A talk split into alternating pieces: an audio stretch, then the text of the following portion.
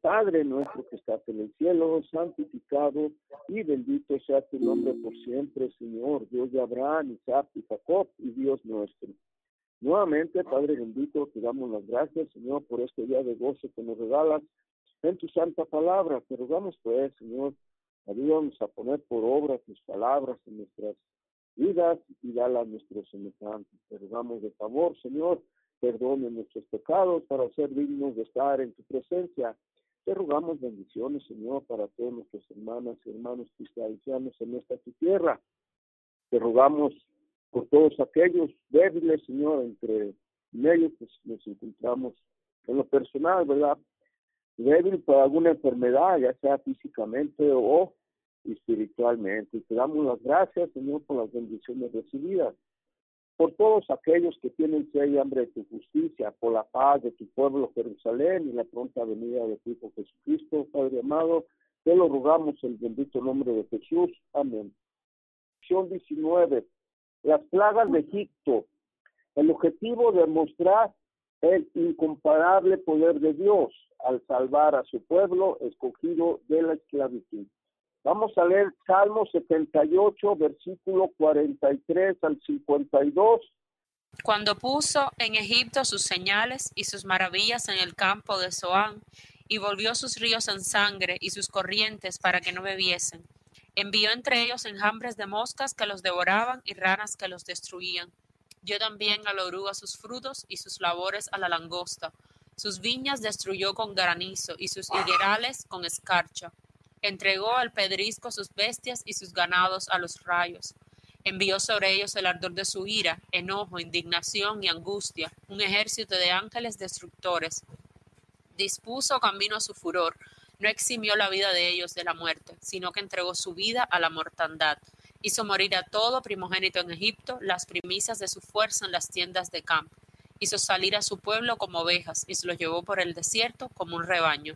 Los guió con seguridad, de modo que no tuvieran temor, y el mar cubrió a sus enemigos. Bueno, ya vimos lo que es un bosquejo, algo que el salmista está recordando, ¿verdad? La salida de Egipto y el poder de Dios sobre esas estructuras de, de piedra que no eran nada, ¿verdad? Muy bien, dice, por mucho tiempo Israel había sido esclavo de los egipcios, era el propósito de Dios hacer de ellos un pueblo para su nombre, pero es probable que la mayoría de ellos estuvieran más familiarizados con los dioses de Egipto. Era necesario que Jehová se diera a conocer a ellos a fin de que reconocieran solo a Él como Dios y le obedecieran. Vamos a ver a Isaías 43, versículo 3, 6 al 7. Porque yo, Jehová, Dios tuyo, el Santo de Israel, soy tu Salvador. A Egipto he dado por tu rescate, a Etiopía y a Seba por ti. Iré al norte, da acá y al sur, no detengas, trae de lejos mis hijos y mis hijas de los confines de la tierra, todos los llamados de mi nombre, para la gloria mía los he creado, los formé y los hice. Está hablando este versículo de, la redención que Dios nos da, ¿verdad? Y está que Él hizo a su pueblo y, Él lo creó, ¿verdad? Bueno, los formó para que le dieran alabanza y dieran a conocer su nombre en el mundo, a toda la humanidad. Pero como nuestra naturaleza, por eso fallamos, se falló el pueblo. También nosotros, ya que una vez que nosotros tomamos la decisión más bonita de nuestra vida, que es el bautismo para formar la parte del cuerpo de nuestro Señor Jesucristo, pasamos a ser también parte de su pueblo de una manera espiritual. Dice, el Dios de Israel era desconocido entre los egipcios, quien eran un pueblo idólatra. Éxodo 5.2. Y Faraón respondió, ¿quién es Jehová para que yo oiga su voz y deje ir a Israel? Yo no conozco a Jehová, ni tampoco dejaré ir a Israel. Quizá era el pueblo más poderoso de la tierra en aquel entonces. Sin embargo, la poderosa mano de Dios, revelada a través de su siervo Moisés, iba a humillarlos junto con su supremo gobernante Faraón. Esta lección se refiere a la prolongada contienda entre Dios y Faraón en el transcurso de la cual el poderío de los egipcios fue aplastado por medio de las plagas. Dios dio a conocer su poder con el resultado de que, inciso 1, el Dios de Israel aparece como todopoderoso y superior a los dioses de Egipto. Inciso 2, los israelitas son redimidos de la esclavitud para convertirse en un pueblo especial para Dios. Éxodo 6, 8 y os meteré en la tierra por la cual alcé mi mano, jurando que la daría a Abraham, a Isaac y a Jacob, y yo os la daré por heredad, yo Jehová. Éxodo 5, versículo 1. Después Moisés y Aarón entraron a la presencia de Faraón y le dijeron, Jehová, el Dios de Israel, dice así, deja ir a mi pueblo a celebrarme fiesta en el desierto. Y Faraón respondió, ¿quién es Jehová para que yo oiga su voz y deje ir a Israel? Yo no conozco a Jehová, ni tampoco dejaré ir a Israel. Y ellos dijeron, el Dios de los hebreos nos ha encontrado. Iremos pues ahora camino de tres días por el desierto y ofreceremos sacrificios sacrificios a Jehová nuestro Dios, para que no venga sobre nosotros con peste o con espada. Entonces el rey de Egipto les dijo, Moisés y Aarón, ¿por qué hacen cesar al pueblo de su trabajo? Volved a vuestras tareas. Dijo también Faraón, he aquí el pueblo de la tierra es ahora mucho, y vosotros les hacéis cesar de sus tareas. Y mandó Faraón aquel mismo día a los cuadrilleros del pueblo que lo tenían a su cargo y a sus capataces, diciendo, de aquí en adelante no daréis paja al pueblo para hacer ladrillo, como hasta ahora. Vayan ellos y recojan por sí mismos la paja, y les impondréis la misma tarea de ladrillo que hacían antes, y no les disminuiréis nada, porque están ociosos. Por eso levantan la voz diciendo, vamos y ofrezcamos sacrificios a nuestro Dios. Agrávese la servidumbre sobre ellos, para que se ocupen en ella, y no atiendan a palabras mentirosas. Y saliendo los cuadrilleros del pueblo, y sus capataces hablaron al pueblo diciendo, así ha dicho Faraón, yo no os doy paja, id vosotros y recoged la paja donde la halléis, pero nada se disminuirá de vuestra tarea. Entonces el pueblo se esparció por toda la tierra de Egipto para recoger rastrojo en lugar de paja. Y los cuadrilleros los apremiaban diciendo, acabad vuestra obra, la tarea de cada día en su día, como cuando se os daba paja, y azotaban a los capataces de los hijos de Israel que los cuadrilleros de Faraón habían puesto sobre ellos, diciendo, ¿por qué no habéis cumplido vuestra tarea de ladrillo, ni ayer ni hoy, como antes? Y los capataces de los hijos de Israel vinieron a Faraón y se quejaron a él, diciendo, ¿por qué lo haces así con tus siervos? No se da paja a tus siervos y con todo nos dicen, haced de ladrillo y he aquí tus siervos son azotados y el pueblo tuyo es el culpable. Y él respondió, estáis ociosos sí, ocioso. Y por eso dicen, vamos y ofrezcamos sacrificios a Jehová. Id pues ahora y trabajad, no se os dará paja, y habéis de entregar la misma tarea de ladrillo. Entonces los capataces de los hijos de Israel se vieron en aflicción al decírseles, no se disminuirá nada de vuestro ladrillo, de la tarea de cada día. Y encontrando a Moisés y a Aarón, que estaban a la vista de ellos cuando salían de la presencia de Faraón, les dijeron, mire Jehová sobre vosotros y juzgue, pues nos habéis hecho abominables delante de Faraón y de sus siervos, poniéndoles la espada en la mano para que nos maten. Entonces Moisés se volvió a Jehová y dijo, Señor, ¿por qué afliges a este pueblo? ¿Para qué me enviaste? Porque desde que yo vine a Faraón para hablarle en tu nombre, ha afligido a este pueblo y tú no has librado a tu pueblo. Esto fue Éxodo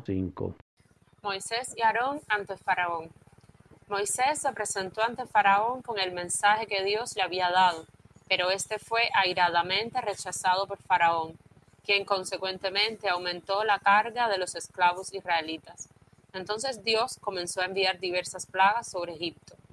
Después de la sexta plaga, se nos relata que Dios endureció el corazón de Faraón de esto, algunos han inferido que Dios ejerció su influencia para impedir que Faraón se arrepintiera aunque quisiera. Pero este no fue el caso, porque Faraón endureció su corazón primero, Él era el tipo de hombre obstinado, que una vez removidas las dificultades existentes, se negaba a ceder.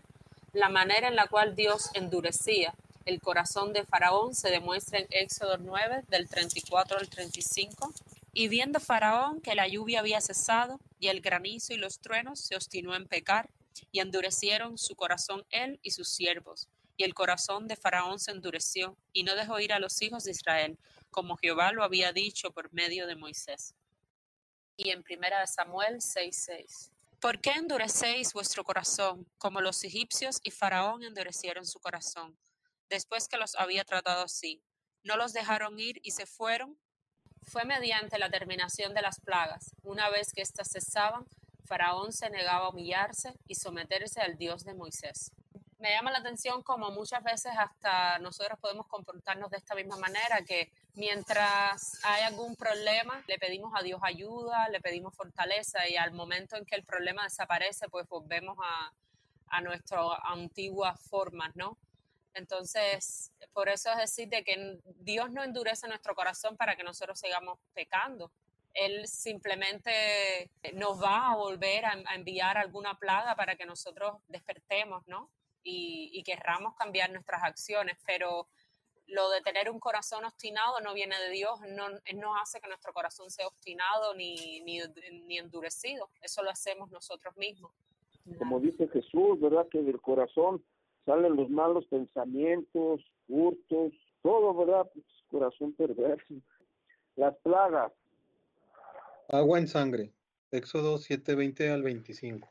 Y Moisés y Aarón hicieron como Jehová lo mandó, y alzó la vara, golpeó las aguas que había en el río, en presencia de Faraón y de sus siervos, y todas las aguas que había en el río se convirtieron en sangre. Asimismo, los peces que había en el río murieron y el río se corrompió, tanto que los egipcios no podían beber de él, y hubo sangre por toda la tierra de Egipto.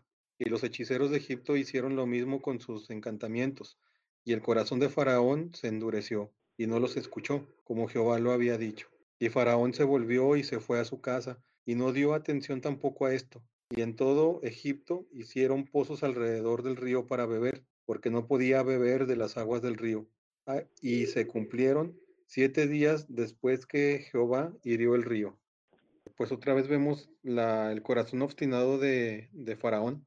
Entonces, de alguna manera pudo haber influido que el encantamiento que hicieron sus hechiceros de alguna manera se hizo sentir confiado y de esta manera dio poca importancia pues a las obras que estaban siendo eh, ejecutadas y provenían de Dios. Entonces demeritó eh, este tipo de acciones de Dios y pues siguió en, su manera de, pensar errónea. Sí, él estaba convencido que cualquier hombre podía hacer eso, no cualquier hombre, pero algunos magos, ¿verdad? O adivinos o cosas así, ¿verdad? Moisés golpeó con su vara el río Nilo y se convirtió en sangre durante siete días. Los egipcios estaban orgullosos del río Nilo y lo adoraban como un dios. La gente confiaba en el río para asegurar el éxito de sus cosechas, porque Egipto recibe muy poca lluvia. Zacarías 14. Y si la familia de Egipto no, subiere y no viniere sobre ellos, no habrá lluvia. Vendrá la plaga con que Jehová herirá las naciones que no subieron a celebrar la fiesta de los tabernáculos. En el futuro como en el pasado, pues Dios siempre es el mismo, entonces nos insta a obedecer sus leyes y sus mandatos. Y pues siempre hemos visto a lo largo de toda la historia de la Biblia y de la humanidad que la rebelión pues siempre es castigada y trae consecuencias negativas. El convertir este hermoso río en sangre y matar a todos los peces que habían en él era un golpe contra su Dios y su subsistencia. En vez de regocijarse en sus aguas, ellos fueron obligados a detestarlas. Éxodo 7:18. Y los peces que hay en el río morirán y hederán el río, y los egipcios tendrán asco de beber el agua del río. Pues aquí nuevamente vemos la posición de, de Dios es superior a cualquier posición de gloria que pudieran ser asignados a los hombres, en el caso de los reyes o en el caso de los, pues, personas que se les ha asignado cierta autoridad sobre la tierra. Entonces, como dice el libro de Daniel, eh, Jehová Dios da la autoridad a quien Él la quiere dar y la quita en el tiempo, que él, él considera. También detesta pues la adoración a otros dioses que realmente no son nada más que polvo, tierra, barro, metal, madera. No, realmente eh, todas las cosas son creadas por Dios, pues siempre nos, nos ha demostrado también con estas situaciones que se dieron en Egipto, que Él es el único Dios verdadero. De, de esta manera, los hombres pues son humillados cuando ellos eh, llegan a poner su confianza y llegan a poner su fe, quizá en símbolos, quizá en dioses eh, hechos de madera o en la naturaleza, y de, y de esta manera el, eh, Dios se glorifica, en este caso haciendo estropear al río, al cual para ellos representaba una deidad. Los egipcios tuvieron que cavar pozos en toda la tierra para obtener agua potable. A pesar de todo, en su astucia, los magos egipcios imitaron este milagro, así que Faraón todavía no quedó convencido de la superioridad del Dios de Israel. Tenemos el inciso 2 o punto 2, ranas en Éxodo 8 del 6 al 11. Entonces Aarón extendió su mano sobre las aguas de Egipto y subieron ranas que cubrieron la tierra de Egipto y los encantadores hicieron lo mismo con sus encantamientos y e hicieron venir ranas sobre la tierra de Egipto. Entonces Faraón llamó a Moisés y Aarón y les dijo, orad a Jehová que quite las ranas de mí y de mi pueblo y dejaré ir al pueblo para que ofrezcan sacrificios a Jehová. Y dijo Moisés a Faraón, gloríate sobre mí cuando devorará por ti y por sus siervos y por tu pueblo para que ranas sean quitados de ti y de tus casas y que solamente se queden en el río? Y él dijo, mañana. Y Moisés respondió, se hará conforme a tu palabra porque, para que conozcas que no hay como Jehová nuestro Dios. Y las ranas serán de ti y de tus casas y de tus siervos y de tu pueblo y solamente se quedarán en el río. Dios hizo que ranas salieron de los ríos y arroyos y cubrieron la tierra. La, la rana era el emblema sagrado de una diosa egipcia, pero ahora sus cuerpos muertos fueron juntados por montones, fueron aborrecidos por los egipcios. Este fue otro golpe contra las creencias religiosas de Egipto. Faraón prometió que él dejaría ir a la gente para que sacrificaran a su Dios si Moisés solamente le rogara al Señor que hiciera que las ranas volvieran a los ríos. La plaga fue detenida al tiempo designado para que conozcas que no hay como Jehová nuestro Dios, dice Éxodo 8:10. Pero los magos egipcios nuevamente aparecieron para duplicar el milagro en menor escala por medio de sus artes mágicas. Una vez más, Faraón se endureció. Dios está haciendo afrente a los dioses falsos, pues, ¿verdad? Y por esto dice que Dios endureció el corazón de Faraón más, aún más, porque quiere mostrar para convencer la gente, pues. Dios al fin estaba tratando de convertir aún los que no eran judíos, ¿verdad? Tenemos inciso 3, piojos, Éxodo 8, 16, 19. Se los voy a leer. Entonces Jehová dijo a Moisés, di Aarón, extiende tu vara y golpea el polvo de la tierra para que se vuelva piojos por todo el país de Egipto. Y ellos lo hicieron así, y Aarón extendió su mano con su vara y golpeó el polvo de la tierra, la cual se volvió piojos, así en los hombres como en las bestias.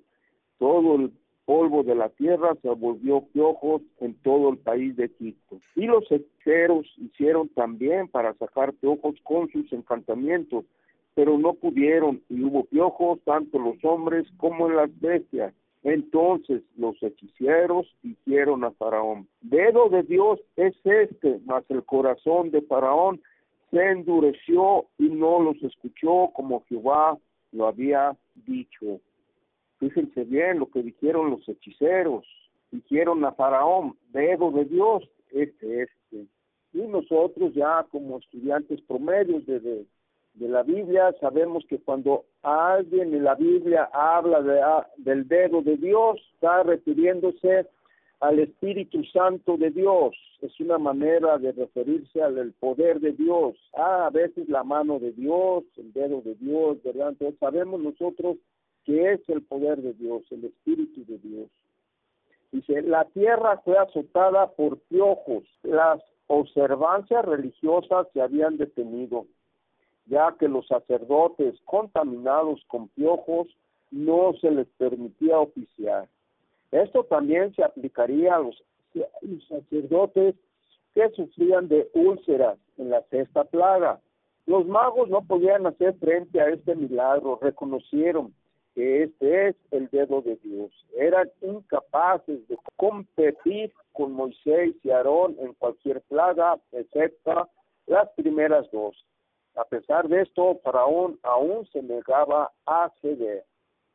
Seguía Faraón empeñado, ¿verdad? Es que estaba difícil también para él, porque él se sentía también como un Dios poderoso, y su voz tenía que ser, sus mandatos, todo tenía que ser cumplido como él quería, entonces no, no dejó ir al... Y se quedaría sin siervos, ¿verdad? Quien hiciera ciudades, pues mejor se quedaba que se queden a trabajar. Inciso 4, hermano, vamos a leer Éxodo 20 al 32. Y Jehová dijo a Moisés, levántate de mañana y ponte delante de, de Faraón. He aquí, él sale a las aguas y dile, así dice Jehová, deja ir a mi pueblo para que me sirva. Porque si no dejares ir a mi pueblo, he aquí yo enviaré sobre ti y sobre tus siervos y sobre tu pueblo y sobre tus casas toda clase de moscas. Y las casas de los egipcios se llenarán de toda clase de moscas y asimismo la tierra donde ellos anduvieren. Y aquel día yo apartaré la tierra de Gosén, en la cual mi pueblo habita, para que ninguna clase de moscas haya en ella, a fin de que sepas que yo soy Jehová en medio de la tierra y yo pondré división entre mi pueblo y el tuyo, mañana será esta señal. Y Jehová lo hizo así, y vino toda clase de moscas molestísimas sobre la casa de Faraón, sobre las casas de sus siervos y sobre todo el país de Egipto, y la tierra fue corrompida a causa de ellas. Entonces Faraón llamó a Moisés y Aarón y les dijo, Andad, ofreced sacrificio a vuestro Dios en la tierra. Y Moisés, Moisés respondió, No conviene que hagamos así porque ofreceríamos a Jehová nuestro Dios la abominación de los egipcios. He aquí, si sacrificáramos la abominación de los egipcios delante de ellos, no nos apedrearían. Camino de tres días iremos por el desierto y ofreceremos sacrificios a Jehová nuestro Dios, como él nos dirá. Dijo Faraón, yo os dejaré ir para que ofrezcáis sacrificios a Jehová vuestro Dios en el desierto, con tal que no vayas más lejos. Orad por mí. Y respondió Moisés, He aquí al salir yo de tu presencia, rogaré a Jehová que las diversas clases de moscas se vayan de Faraón y de sus siervos y de su pueblo mañana, con tal que Faraón no falte más, no dejando ir al pueblo a dar sacrificio a Jehová. Entonces Moisés salió de la presencia de Faraón y oró a Jehová. Y Jehová hizo conforme a la prueba de Moisés, y quitó todas aquellas moscas de Faraón, de sus siervos y de su pueblo, sin que quedara una. Mas Faraón endureció aún esta vez su corazón y no dejó ir al pueblo. A partir de este momento Dios hizo una separación entre Egipto e Israel. En versículo 8 del 21 al 23. Bueno, ya lo leímos. Y la tierra de Gosén fue apartada de las plagas que caían sobre Egipto. Grandes enjambres de moscas invadieron la tierra. Hasta ahora los egipcios habían sido atormentados sin pérdida de vida de hombre o bestia. Dios se había exaltado, asimismo, sobre los dioses de Egipto demostrando que las fuerzas de la naturaleza estaban sujetas a su, autoridad. Eh, como aquí, él le dice que oren por él a Moisés y, igual vuelve a endurecer su corazón y vuelve a hacer lo mismo. incluso Dios mostrándoles que Él es el que tiene las fuerzas en la naturaleza y igual no querían creer. Hizo cinco, la plaga en el ganado. Éxodo 9, 1 al 7. Entonces Jehová dijo a Moisés, entra a la presencia de Faraón y dile, Jehová, el Dios de los hebreos, dice así, deja ir a mi pueblo para que me sirva, porque si no lo quieres dejar ir y lo tienes aún, he aquí la mano de Jehová estará sobre tus ganados que están en el campo, caballos, asnos, camellos, vacas y ovejas, con plagas gravísimas. Y Jehová hará separación entre los ganados de Israel y los de Egipto de modo de que nada muera de todo lo de los hijos de Israel. Y Jehová fijó plazo diciendo, mañana hará Jehová esta cosa en la tierra. Y el día siguiente Jehová hizo aquello, y murió todo el ganado de Egipto. Mas del ganado de los hijos de Israel no murió. Entonces Faraón envió, y he aquí, del ganado de los hijos de Israel no había muerto uno. Mas el corazón de Faraón se endureció, y no dejó ir al pueblo una vez más, ¿no? Pues siempre se está demostrando la gloria de, Dios cuando el corazón de los hombres es obstinado y de alguna manera pues esto sirve para eh, seguir demostrando que Jehová es un Dios de verdad y es un Dios de, acción y de poder y pues quien no quiera someterse a, su autoridad siempre quedará humillado. dice, la morriña es una enfermedad contagiosa del ganado y generalmente termina en la muerte. Los animales de Egipto adorados por los egipcios como dioses, fueron afectados por esta terrible enfermedad hasta quedar destruidos. Sin embargo, el ganado de los israelitas en la tierra de Gosén no fue afectado. Es de interés notar que Faraón mandó averiguar si los animales de los israelitas habían sido afectados por la plaga. Éxodo 9:7. Sin embargo, se negó a dejarlos ir. Inciso 6. Úlceras malignas sobre el hombre y bestias. Éxodo 9 del 8 al 12. Y Jehová dijo a Moisés y a Aarón, tomad puñados de ceniza de un horno y la aspercerá Moisés hacia el cielo delante de Faraón y vendrá a ser polvo sobre la tierra de Egipto, el cual originará sarpullido que causa úlceras en los hombres y en las bestias por todo el país de Egipto. Y tomaron la ceniza del horno y se pusieron delante de Faraón y la esparció Moisés hacia el cielo. Y vino un sarpullido que causaba úlceras así en los hombres como en las bestias. Y los encantadores no podían estar delante de Moisés a causa de sarpullido, porque hubo sarpullido en los encantadores y en todos los egipcios. Y Jehová endureció el corazón de Faraón y no los oyó como Jehová lo había dicho a Moisés. Las cenizas de los hornos que los hebreos utilizaban para hacer ladrillos fueron lanzadas hacia el cielo en presencia de Faraón. Se convirtieron en polvo fino y cayendo de nuevo a la tierra, produjeron úlceras y llagas en los hombres y bestias en todo Egipto, Éxodo 9, 8, incluyendo a los magos. Estas llagas produjeron un dolor ardiente, de manera que todos los egipcios estuvieron doloridos. No obstante, Faraón no quiso dejar ir a Israel. En esto casi está quitando Dios los magos de, de su presencia, pues, ¿verdad? Aflijando a ellos también. Inciso 7. Una tormenta de granizo Éxodo 9 del 13 al 35. Entonces Jehová dijo a Moisés, levántate de mañana y ponte delante de Faraón y dile, Jehová, el Dios de los hebreos, dice así, deja ir a mi pueblo para que me sirva, porque yo enviaré esta vez todas mis plagas a tu corazón, sobre tu siervo, sobre tu pueblo, para que entiendas que no hay otro como yo en toda la tierra porque ahora yo extenderé mi mano para herirte a ti y a tu pueblo de plaga y serás quitado de la tierra. Y a la verdad yo te he puesto para mostrar en ti mi poder y para que mi nombre sea anunciado en toda la tierra. Todavía te ensorbeces contra mi pueblo para no dejarlos ir. He aquí que mañana a estas horas yo haré llover granizo muy pesado, como nunca hubo en Egipto desde el día en que se fundó hasta ahora. Envía pues a recoger tu ganado, todo lo que tienes en el campo, todo animal o animal que hay en el campo y no sea recogido a casa, el granizo caerá sobre él y morirá. De los siervos de Faraón, el que tuvo temor de la palabra de Jehová, hizo ir a sus criados y a su ganado a casa. Mas el que no puso en su corazón la palabra de Jehová, dejó sus criados y sus ganados en el campo.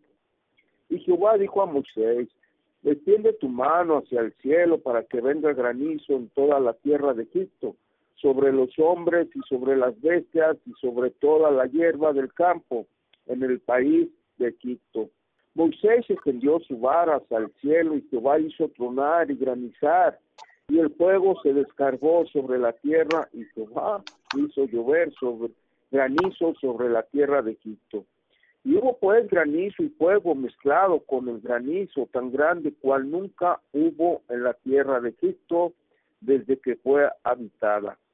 Y aquel granizo hirió en toda la tierra de Egipto todo lo que estaba en el campo, así como hombres, como bestias, así mismo destrozó el granizo de toda la tierra del campo y despojó, desgajó todos los árboles del país. Solamente en la tierra de José, donde estaban los hijos de Israel, no hubo granizo. Entonces Faraón envió llamar a Moisés y a Aarón y les dijo, he pecado esta vez. Jehová es justo y yo y mi pueblo impíos. Orá a Jehová para que cesen los truenos de Dios y el granizo, y yo os dejaré ir y no os detendréis más. Y los y respondió Moisés, tan pronto salga yo de la ciudad, extenderé mis manos a Jehová y los truenos cesarán. Y no habrá más granizo, para que sepas que de Jehová es la tierra. Pero yo sé que ni tú ni tus siervos temeréis todavía la presencia de Jehová Dios. El lino pues y la cebada fueron destrozados porque la cebada estaba ya en espiga y el lino en caña. Mas el trigo y el centeno no fueron destrozados porque eran tardíos. Y salido Moisés de la presencia de Faraón fuera de la ciudad, extendió su mano a Jehová y cesaron los truenos y el granizo y la lluvia no cayó más sobre la tierra. Viendo Faraón que la lluvia había cesado y el granizo y los truenos, se obstinó en pecar y endureciendo endurecieron su corazón él y sus siervos. Y el corazón de Faraón se endureció y no dejó ir a los hijos de Israel, como Jehová lo había dicho por medio de Moisés. Eh, antes de la séptima plaga, Faraón recibió las usuales advertencias y se le dijo en esta ocasión que el día siguiente una grave granizada caería sobre la tierra la pavorosa tormenta de granizo, tan poco común en Egipto, destruyó las cosechas y mató a hombres y bestias en el campo. Solo la tierra de José se escapó. Y aquellos egipcios que ahora temían al Señor acataron la advertencia y se salvaron de las calamidades, encerrando su ganado. Faraón confesó su crimen, reconoció que Dios era justo y clamó misericordia. La, la plaga fue detenida, pero aún así el rey se negó a dejar ir al pueblo de Dios. La quinta, sexta y séptima plaga afectaron al hombre, las bestias y las cosechas, el éxito de la industria y la agricultura de los egipcios dependía del Dios Israel, como se nos dice en Deuteronomio 32, 39. Yo hago morir y yo hago vivir. Tenemos inciso 8, Éxodo 10, del 1 al 20. ¿Pueden leer? Jehová dijo a Moisés, entra a la presencia de Faraón, porque yo he endurecido su corazón y el corazón de sus siervos, para mostrar entre ellos estas mis señales y para que cuentes a tus hijos y a tus nietos las cosas que yo hice en Egipto y mis señales que hice entre ellos para que sepáis que yo soy Jehová. Entonces vinieron Moisés y Aarón a Faraón y le dijeron, Jehová, el Dios de los hebreos, ha dicho así, ¿hasta cuándo no querrás humillarte delante de mí? Deja ir a mi pueblo para que me sirva. Y si aún rehusas dejarlo ir, he aquí que mañana yo traeré sobre tu territorio la langosta, la cual cubrirá la faz de la tierra, de modo que no puede verse la tierra, y ella comerá lo que escapó, lo que os quedó del granizo, comerá asimismo todo árbol que os fructifica en el campo, y llenará tus casas, y las casas de todos tus siervos, y las casas de todos los egipcios, cual nunca vieron tus padres ni tus abuelos, desde que ellos fueron sobre la tierra hasta hoy. Y se volvió y salió de delante de Faraón. Entonces los siervos de Faraón le dijeron, ¿Hasta cuándo será este hombre un lazo para nosotros? Deja ir a estos hombres para que sirvan a Jehová su Dios. ¿Acaso no sabes todavía que Egipto, está ya destruido? Y Moisés y Aarón volvieron a ser llamados ante Faraón, el cual les dijo, Andad, servir a Jehová vuestro Dios. ¿Quiénes son los que han de ir? Moisés respondió, Hemos de ir con nuestros niños y con nuestros viejos, con nuestros hijos y con nuestras hijas, con nuestras ovejas y con nuestras vacas hemos de ir, porque es nuestra fiesta solemne para Jehová. Y él les dijo, Así sea Jehová con vosotros. ¿Cómo os voy a dejar ir a vosotros y a vuestros niños? Mirad cómo el mal está delante de vuestro rostro. No será así, id ahora vosotros los varones y serví a Jehová, pues esto es lo que vosotros pediste y los echaron de la presencia de Faraón.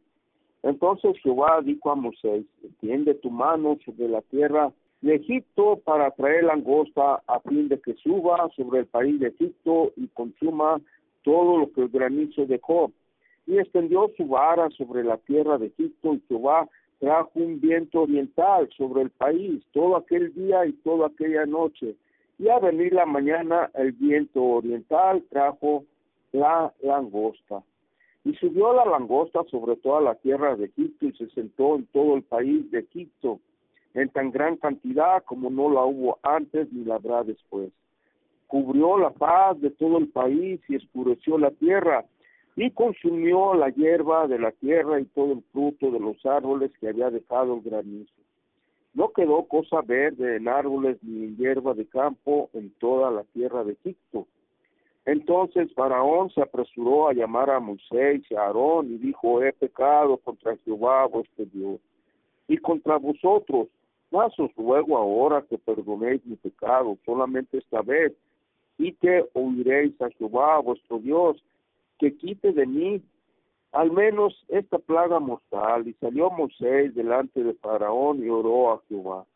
Entonces Jehová trajo un fortísimo viento occidental quitó la langosta y la arrojó en el mar rojo, y una langosta quedó en todo el país de Egipto. Pero Jehová endureció el corazón de Faraón y éste no dejó ir a los hijos de Israel. La usual advertencia fue dada por Moisés a Faraón. Ahora los siervos de Faraón intercedieron, rogando al rey que librara a los israelitas. Faraón parecía inclinado a permitirlo, pero siempre que dejaran a sus hijos en Egipto como rehenes. Pero cuando Moisés dijo que todo Israel tendría que salir con su ganado, Faraón se negó a ceder. Tenemos el inciso 9, nos vamos acercando ya. Éxodo 10, del 21 al 29. Jehová dijo a Moisés, extiende tu mano hacia el cielo para que haya tinieblas sobre la tierra de Egipto, tanto que cualquiera las palpe. Y extendió Moisés su mano hacia el cielo, y hubo densas tinieblas sobre toda la tierra de Egipto por tres días. Ninguno vio a su prójimo, y nadie se levantó de su lugar en tres días. Mas todos los hijos de Israel tenían luz en sus habitaciones. Entonces Faraón hizo llamar a Moisés y dijo, Id, servid a Jehová, solamente queden vuestras ovejas y vuestras vacas, y vayan también vuestros niños con vosotros. Y Moisés respondió, Tú también nos darás sacrificios y holocaustos que sacrifiquemos para Jehová nuestro Dios. Nuestros ganados irán también con nosotros, no quedará ni una pezuña, porque de ellos hemos de tomar para servir a Jehová nuestro Dios, y no sabemos con qué hemos de servir a Jehová hasta que lleguemos allá. Pero Jehová endureció el corazón de Faraón y no quiso dejarlos ir. Y le dijo Faraón, retírate de mí, guárdate que no veas más mi rostro, porque en cualquier día que vieres mi rostro morirás. Y Moisés respondió, bien has dicho, no veré más tu rostro. En, ningún momento la voluntad del hombre podría ser mayor que la voluntad de Dios. Esto a mí me hace pensar que muchas personas pues tratan de hacer, eh, de, hacer la, la, voluntad de Dios pero a medias, ¿no? Ah, tratan de, conforme a su conveniencia, hacerlo, ¿no? Ya sea servirlo eh, de alguna manera en la que cuando ellos sienten comprometidos dejar de hacer ciertas cosas que ofenden a Dios, pues no las hacen y, siguen más bien su voluntad que pues entregarse totalmente a, a hacer lo que Dios este, nos manda. Ahora se oscureció el sol al que los egipcios adoraban como uno de sus principales dioses. El Dios de Israel demostraba así su completo dominio sobre los fenómenos naturales el pueblo de Egipto en su ignorancia adoraba. La oscuridad era tan penetrante que podía palparse. Sin embargo, en la tierra de Gosén había luz. Nuevamente Faraón llamó a Moisés y pidió auxilio. Una vez más quiso poner condiciones a la salida de los israelitas, obligándolos a dejar su ganado en Egipto, puesto que el ganado de los egipcios había perecido en las plagas. Pero Moisés se negó a negociar. Todos los israelitas tendrían que salir, hombres, mujeres, niños y sus bienes. Faraón rechazó nuevamente esta exigencia y Moisés salió de la corte de Faraón para consultar a Dios. La octava y novena plaga demostraron que Dios dominaba tanto los fenómenos de la naturaleza como a los, los esfuerzos de los egipcios. El viento y las langostas vinieron de más allá de las fronteras de Egipto, demostrando que el Dios de Israel era tanto un Dios lejano como cercano. Ahora la más grande de todas las plagas estaba por derramarse sobre los infelices egipcios. Una plaga tan terrible que obligaría a Faraón a obedecer a Dios constituiría un memorial para las futuras generaciones. La muerte iba a azotar en todo Egipto, una muerte de la cual Israel estaría exenta si, si ponía su confianza en Dios por medio del Cordero Pascual. Reflexión final. El juicio sobre Egipto estaba casi completo. Israel estaba por salir de Egipto y convertirse en una nación independiente. Tenía que dejar atrás la idolatría y las inicuas costumbres de Egipto para ser un pueblo apartado para Dios y observando su ley. De la misma manera, los siervos de Dios en todas las épocas son llamados a separarse del mundo y observar una distinta manera de vida santa al Señor. El día se aproxima rápidamente en que los juicios de Dios serán derramados sobre las naciones del mundo y aquellos que se humillen bajo la poderosa mano de Dios. Voy a ir a primera de Pedro 5, 6. Humillados pues bajo la poderosa mano de Dios para que Él os exalte cuando fuere tiempo. Serán preservados para vivir con Cristo en su reino. En Daniel, Daniel 12, 1.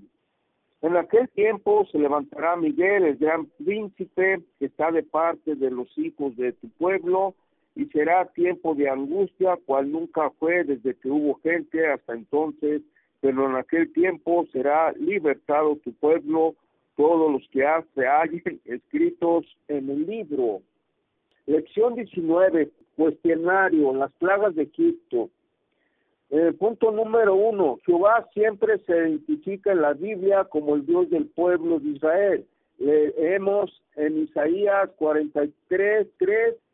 Porque yo soy Jehová tu Dios, el Santo de Israel, tu Salvador, a Egipto he dado por tu rescate. Punto dos, ¿de qué manera mostró Dios la grandeza de su poder, tanto a Israel como a los egipcios? Por medio de plagas, ¿verdad? Para que los egipcios, Israel, vieran y estuvieran atentos de que sus ídolos no eran nada, porque Dios es un Dios viviente. Punto 3. Sí, como dice Éxodo 7:17, así ha dicho Jehová, en esto conocerás que yo soy Jehová, he aquí, yo golpearé con la vara que tengo en mi mano el agua que está en el río y se convertirá en sangre. Punto 4 escriba la naturaleza de las demás plagas de la segunda a la novena. La primera es el agua en sangre, la segunda eran las ranas, eh, tres los piojos, cuatro los moscas, cinco la plaga del ganado, seis eh, los ustras sobre hombres y bestias, siete el granizo, ocho langostas, nueve oscuridad Punto 5. ¿Cuáles dos plagas pudieron duplicar los magos en Egipto mediante su astucia? Segunda entonces es la de las ranas. Y, sangre. Las dos primeras. Punto 6. ¿A partir de qué plaga apartó Dios la tierra de José? ¿Dónde moraban los israelitas? En la oscuridad, ¿no? Porque se menciona que mientras los egipcios estaban en tinieblas, ellos, los israelitas, tenían todavía luz. Muy bien. Te voy a pedir eh, leer Éxodo 8:22. Y aquel día Yo apartaré la tierra de Gosén, en la cual habita mi pueblo, para que ninguna clase de moscas haya en ella, a fin de que sepas que yo soy Jehová en medio de la tierra. Muy bien, entonces ahora sí ya, a partir de qué plaga apartó Dios la tierra de José, donde moraban los israelitas, a partir de la plaga de las moscas, ¿verdad? Sí. Muy bien, gracias, sí, correcto. Punto siete. En determinado momento, algunos de los siervos de Faraón, habiendo visto las plagas anteriores, reconocieron el gran poder de Dios de Israel y lograron preservar su ganado. En la siguiente plaga que se avecinaba, ¿cuál plaga fue esta? Era de las úlceras, ¿verdad? Y ellos escondieron sus ganados de la granizo porque comenzaron a creer. Punto 8. Llegó el momento en que los mismos siervos del faraón trataron de convencerlo a que se diera por vencido. Dicen en Éxodo 10, 7. Entonces los siervos de Faraón le dijeron, ¿hasta cuándo será este hombre un lazo para nosotros? Deja ir a estos hombres para que sirvan a Jehová su Dios. ¿Acaso no sabes todavía que Egipto está ya destruido? Punto 9. Al producirse la plaga de tinieblas, Faraón da permiso a los israelitas para salir de Egipto con tal de que dejen atrás a sus Éxodo 10, 24. Faraón pedía que fueran ellos a adorar a Jehová, pero que solamente dejaran en Egipto la- las ovejas, va- las, las vacas, pues es decir, todo su ganado. ¿Por qué? Porque pues ya con las plagas anteriores, pues la gran mayoría eh, había muerto, todo el ganado de los egipcios. Es ovejas y vacas. ¿Con qué motivo habrá Faraón deseado quedarse con los animales de los israelitas? Pues porque ellos ya no, ya no tenían ganado, ¿no? Exacto, el ganado de ellos estaba destruido y querían pues ya quedarse con el ganado de los israelitas, ¿verdad? El alimento, la carne. Pero no, no fue así. Punto 10. Dios hizo estas señales para mostrar al mundo que Él es el Todopoderoso y único en el universo. Deuteronomio 35 dice, a ti te fue mostrado para que supieses que Jehová es Dios y no hay otro fuera de él. Punto 11. Nosotros también hemos sido llamados a ser pueblo santo para Dios, sirviéndole solamente a Él. En primera de Pedro 2.9 se nos dice acerca de los creyentes cristianos. Dice, más vosotros sois linaje escogido, real sacerdocio, nación santa, pueblo adquirido por Dios. Con una oración. Padre nuestro que estás en el cielo, santificado y bendito sea tu nombre. Señor, te damos gracias por este día, por las bendiciones que nos das, por el aliento de vida y por tu paz, Señor. Te damos gracias por la bendición de esta clase, por traer aquí a los hermanos que quieren aprender de ti, Señor, y de tu palabra, y darnos la oportunidad de, de estar con ella, de crecer en ella, Señor. Gracias por dárnosla para que podamos cambiar nuestra vida a través de ella. Te damos gracias también, Señor, por cuidar a nuestros hermanos alrededor del mundo y estar con ellos. Te pedimos que veles por los que estén eh, pasando por alguna prueba física o, o, espiritual, Señor, que les des fuerza y les des, eh, les ayudes a crecer en su fe para poder confiar en ti y poder pasar cualquier tribulación. Señor, te pedimos que ahora cuando terminemos esta clase, que bendigas a cada uno de nosotros y a nuestro hogar, Señor. Y que también que, la, que, que sea posible, Señor, si es tu voluntad, que nos encontremos nuevamente para poder aprender y hablar sobre tu palabra, Señor, y aprender de ella. Señor, todas estas cosas te las pedimos en nombre de tu Hijo Jesucristo. Amén. Amén. Amén. Muchas gracias Amén. y bendiciones. Bendiciones. Gracias a ti. Uh -huh. Gracias Gracias. a todos. Buenas noches a todos. Buenas noches. Buenas noches.